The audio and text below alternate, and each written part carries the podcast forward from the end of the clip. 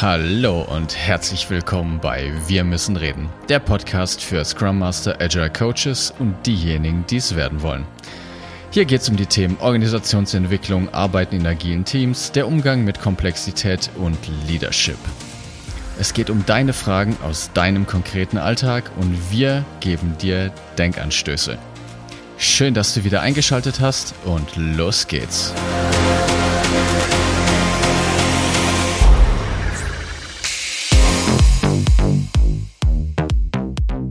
Herzlich willkommen. Schön, dass ihr heute auch wieder zuhört. Und an meiner Seite ist natürlich wieder Martin.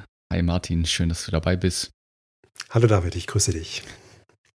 In den letzten zwei Folgen in dem Impuls haben wir, sind wir sehr tief in die Abgründe der Luhmannschen Systemtheorie abgetaucht. Wir haben darüber gesprochen, was denn Organisationen sind und was Kommunikation ist nach dem Luhmannschen Begriff. Und wir hatten ja schon gesagt, es ist sehr theoretisch und deshalb hatten wir jetzt heute die Idee, das Ganze mal etwas tiefer zu legen oder beziehungsweise wieder in mehr Anwendung zu bringen. Das heißt, Martin und ich möchten heute anhand von ganz realen Fällen mal mit euch beleuchten, wie die Systemtheorie denn helfen kann, wenn wir uns Fälle näher angucken. Vorab möchte ich auch noch kurz darauf hinweisen, dass warum denn Theorie überhaupt so wichtig ist. Ne? Man heißt ja immer, ja, Theorie und Praxis, ne? und das ist ja alles schön, wenn man da so rumdenkt. Aber in den sehr dynamischen Märkten, in denen wir heute sind, gibt es eben viele Überraschungen.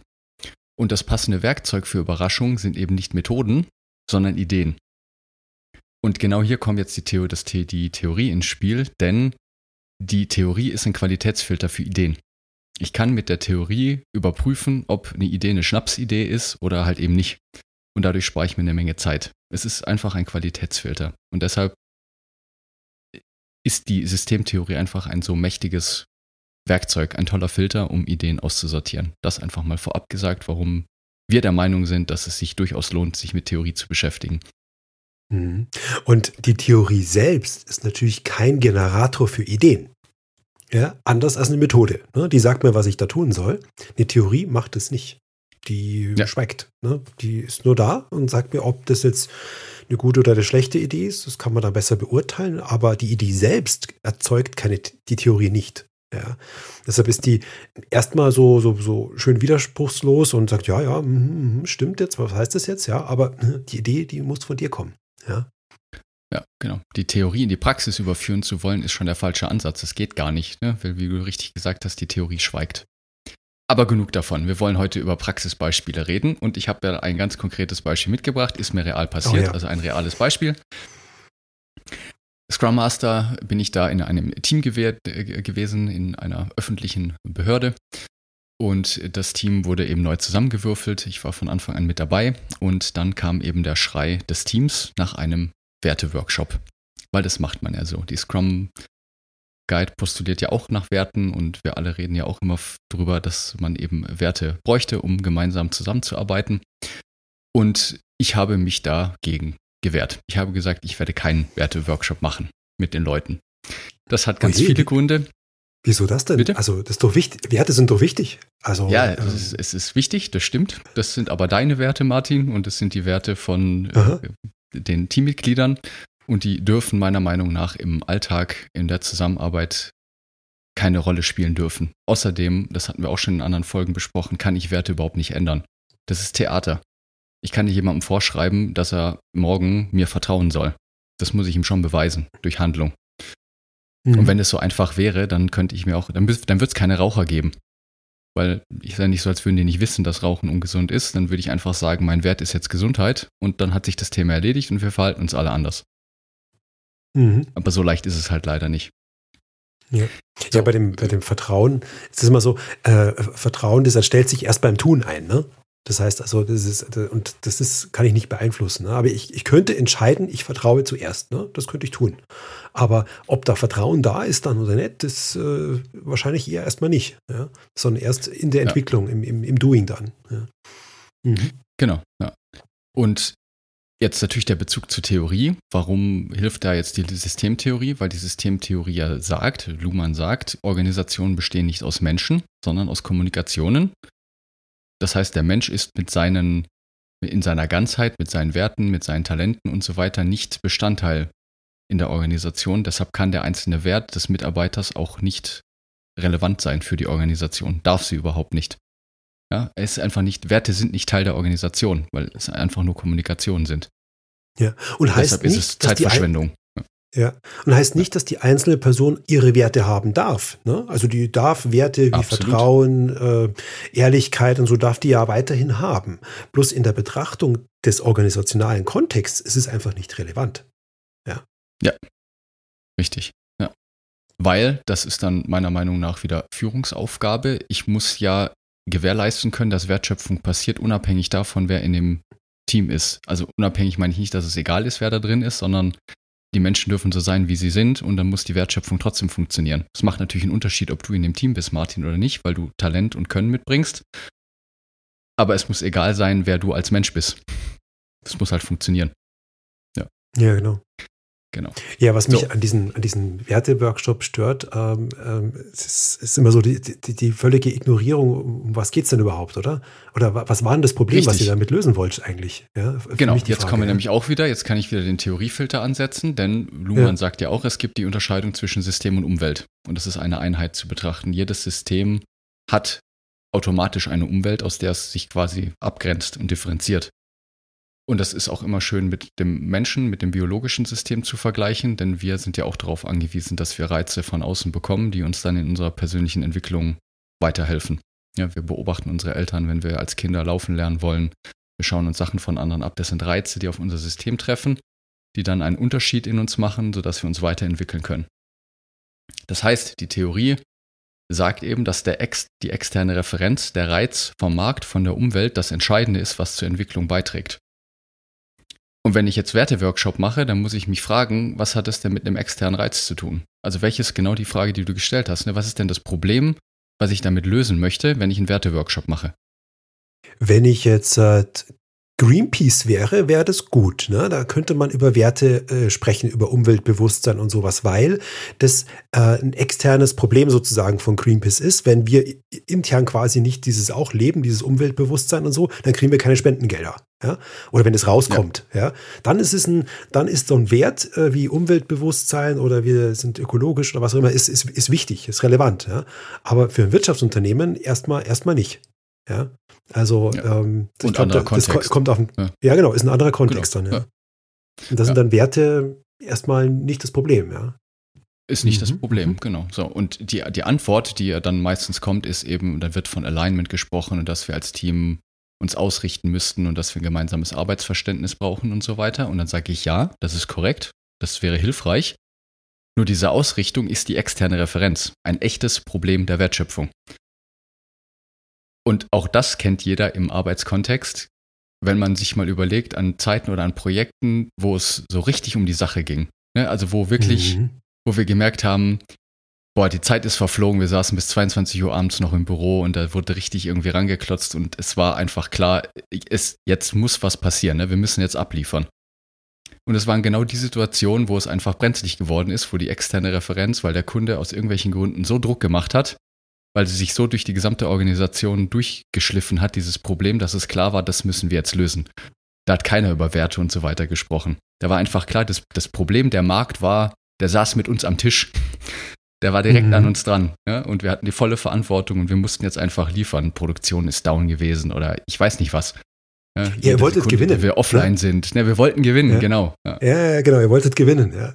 Das ist, also an, an dem kann man das erkennen. Ne? Also das war äh, wegen einem internen Werte-Workshop, weil wir ja äh, Vertrauen und, und was, was da die üblichen Werte sind, ne? Ähm, da, da, da merkt man das, okay, da, da gibt es nichts zu gewinnen. Ja? Also, wenn wir das anders machen oder so oder so, ist vielleicht angenehmer, aber halt, ähm, ich habe keine externe Referenz Richtung Markt, dass ich da was gewinnen könnte. Ja. Und als letztes anschauliches Beispiel dazu, um das auch nochmal klar zu machen, das wissen ja die aufmerksamen Zuhörer und Zuhörerinnen, dass wir gerne das Fußball, die Fußballanalogie nutzen, um Sachen klarer zu machen. Eine, eine Fußballmannschaft, solange sie in ihrem Trainingscamp trainiert, ist sie einfach nur eine Übungsgruppe oder eine Trainingsgruppe. Sie wird zur Mannschaft mhm, mhm, oder zu einem, es wird zu einem echten Fußballspiel, wenn sie im Stadion stehen, in der Champions League im Finale und gegen den Endgegner spielen dann ist es eine Mannschaft. Oder muss nicht Champions League Finale sein, ne? aber ein echtes Spiel, wo es halt einfach in der Bundesliga um was geht. Muss halt gewonnen werden. dann ist es eine Mannschaft. In allen anderen Situationen, wo halt die einzelnen Übungsszenarien, Elfmeterschießen, Ecke und so weiter geübt werden, ist es halt eine Trainingsgruppe. Das heißt, ich muss den Markt ins Unternehmen lassen. Richtig, genau. Übertragen auf Organisationen, die brauchen halt Kontakt zu einem echten Spiel. Ja, also zu einem echten äh, Problem auf dem Markt. Ja, und die Analogie zur Trainingsgruppe im Unternehmenskontext wären so Sachen wie Assessment Center oder Trainings, wo man irgendwas simuliert, ja, Vertriebssimulationstraining oder sowas, ja. Ähm, das kann ich schon simulieren, ja. Auch die, aber die beste Simulation ist halt kein echtes Spiel, wo ich was gewinnen kann. Ja, und genau, nur das ist dann eine echte Lernumgebung.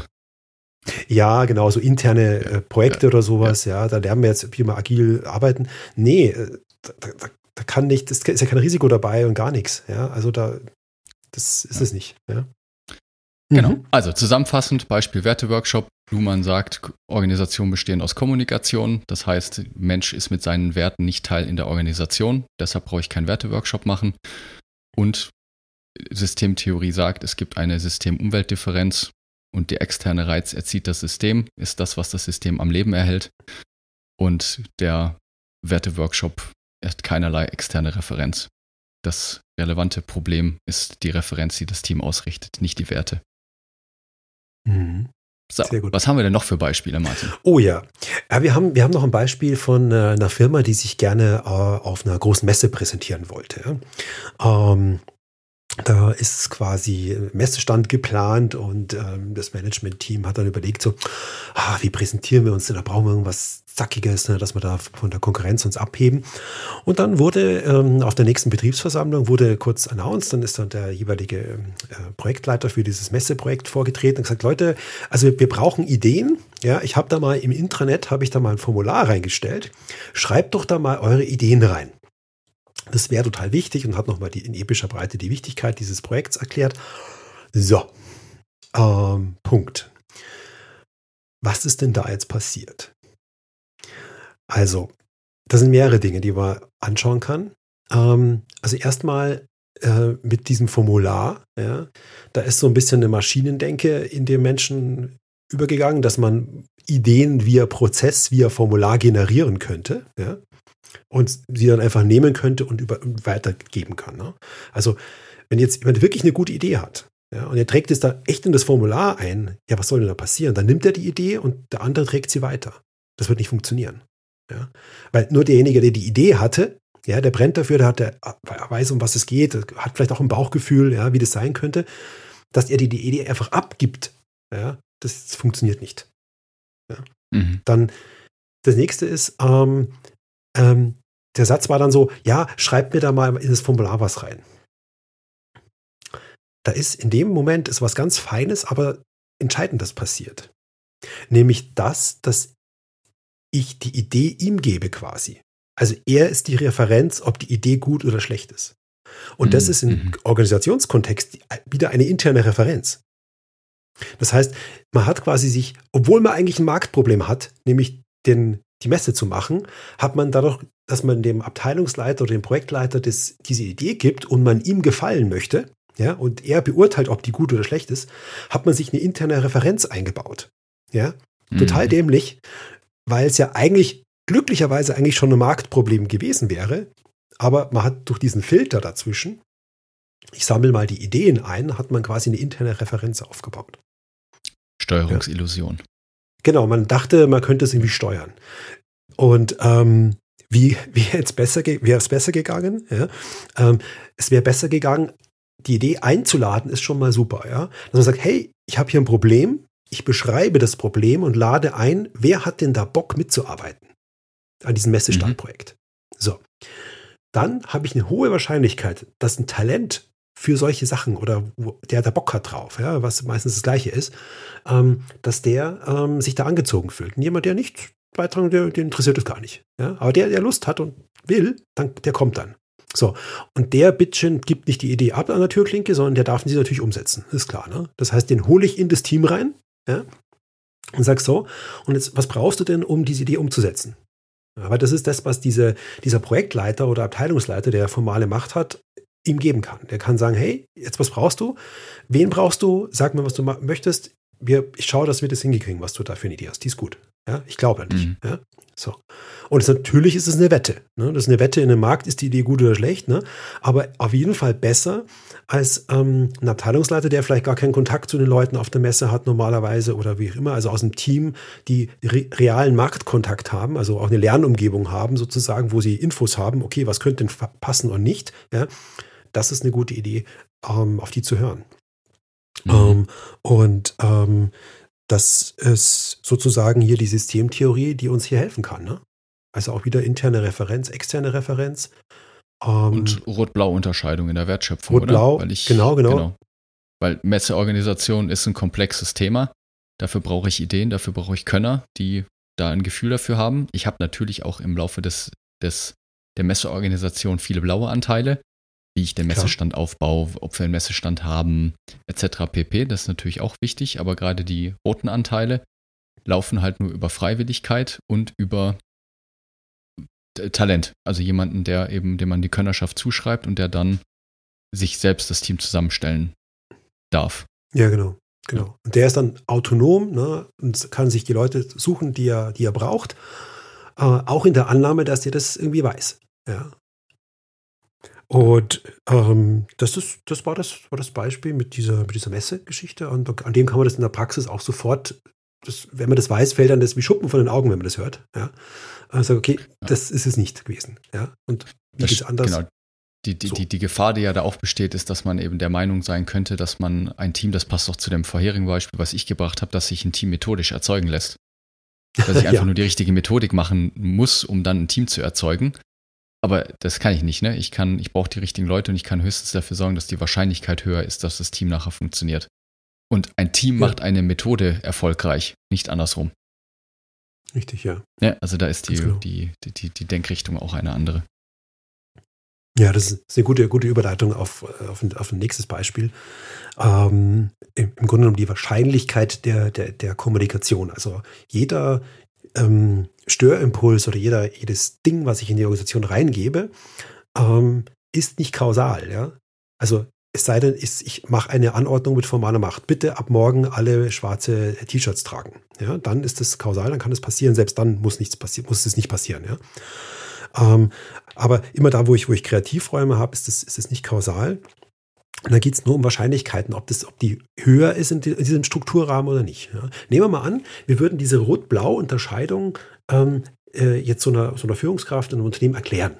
Ja, der wüsste jetzt, okay, es gibt komplexe Anteile und es gibt Routineanteile und die nennen wir Rot und Blau. Und ähm, das, das, ist ganz praktisch, ne? weil dann kann man das schnell besprechen. Rot und Blau weiß gleich jeder, was es geht. Und wenn man das jetzt dann erstmal laufen lässt, dann ist gar nicht klar, was diese Führungskraft oder diese Organisation dann damit, wie sich das fortsetzt, was dann passiert damit. Das ist mhm. nicht vorhersehbar. Ja? Ähm, der wird dann vielleicht im nächsten Meeting was von Rot und Blau erzählen, dann werden die nachfragen, was meinst du damit? Dann wird es, wird es, wird es erzählt und dann haben die, die das theoretische Wissen dazu, diese Unterscheidung. Äh, und ob sie dann sinnvolle Entscheidungen treffen oder nicht, das ist, ist erstmal gar nicht beeinflussbar. Ja? Das ist diese fortgesetzte Kommunikationsmuster. Ne? Und ich, ja. ich, kann sie nur irritieren. Und äh, diese Rot-Blau-Unterscheidung ist schon eine Irritation. Und was mit der dann passiert, keine Ahnung. Ich weiß es nicht. Ja.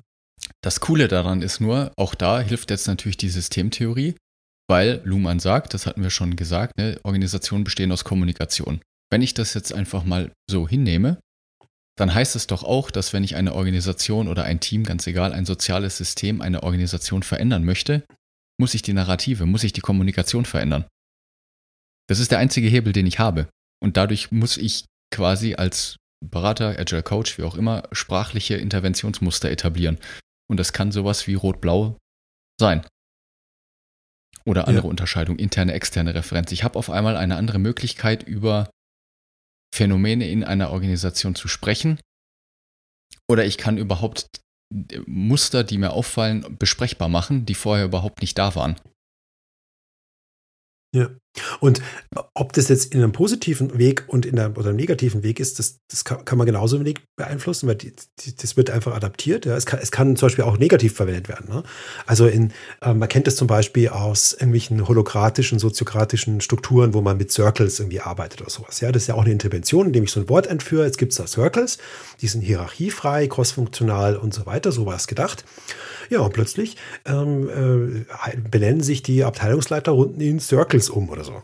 Ja, oder die Arbeitsgruppen sind auf einmal irgendwelche Circles. Ja, da passiert auch was, da wird so so ein wird, das kulturell verdaut, wird, wird weitergetragen, die Kommunikation, aber wird halt ganz im Sinne der Vergangenheitsstabilisierung von einem kulturellen System, wird quasi für sich vereinleibt. Ne? Und dann ist halt, dann heißen die Abteilungsgründen einfach irgendwie alle Circle. Ja? Obwohl sie eigentlich nichts mit der ursprünglichen Idee von crossfunktionalen Team, die nah am Markt mhm. dran sind, zu tun haben. Mhm. Ja? Ja. Also es kann durchaus nach hinten losgehen. Also, und bei diesem Rot-Blau ist es ist ähnlich. Ne?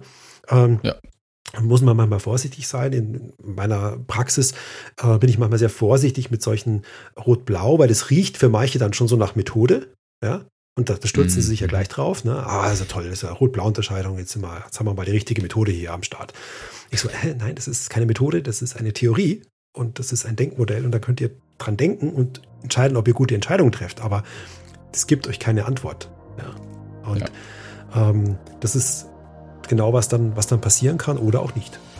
Ja. Gut. Dann haben wir jetzt drei Beispiele mal durchexerziert und gezeigt, wie Luhmannsche Systemtheorie dabei helfen kann, diesen Qualitätsfilter zu spielen. Ich hoffe, dass es dem einen oder anderen eine neue Erkenntnis gebracht hat.